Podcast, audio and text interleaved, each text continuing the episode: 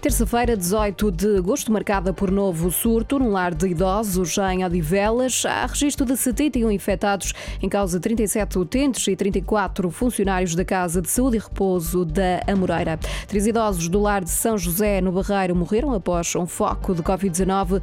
A doença continua ativa em 35 utentes e 13 profissionais do lar. O Primeiro-Ministro elogia o trabalho de Ana Mendes Godinho e, por isso, mantém a confiança política na Ministra do Trabalho e Segurança Social.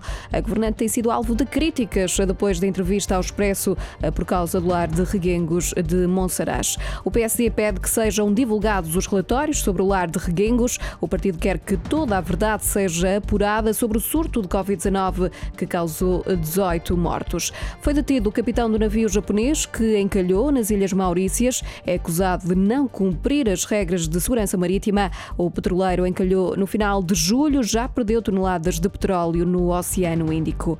O Oceano Atlântico pode ter 10 vezes mais plástico do que se pensava. O alerta está presente num estudo publicado hoje na revista Nature Communications. Estima haver entre 12 e 21 milhões de toneladas de microplásticos nas águas mais superficiais. O ciclista João Almeida foi hoje segundo classificado no Giro dell'Emilia, em Itália. O português foi ultrapassado já dentro eh, do último quilómetro pelo vencedor, o russo Alexander Vlasov.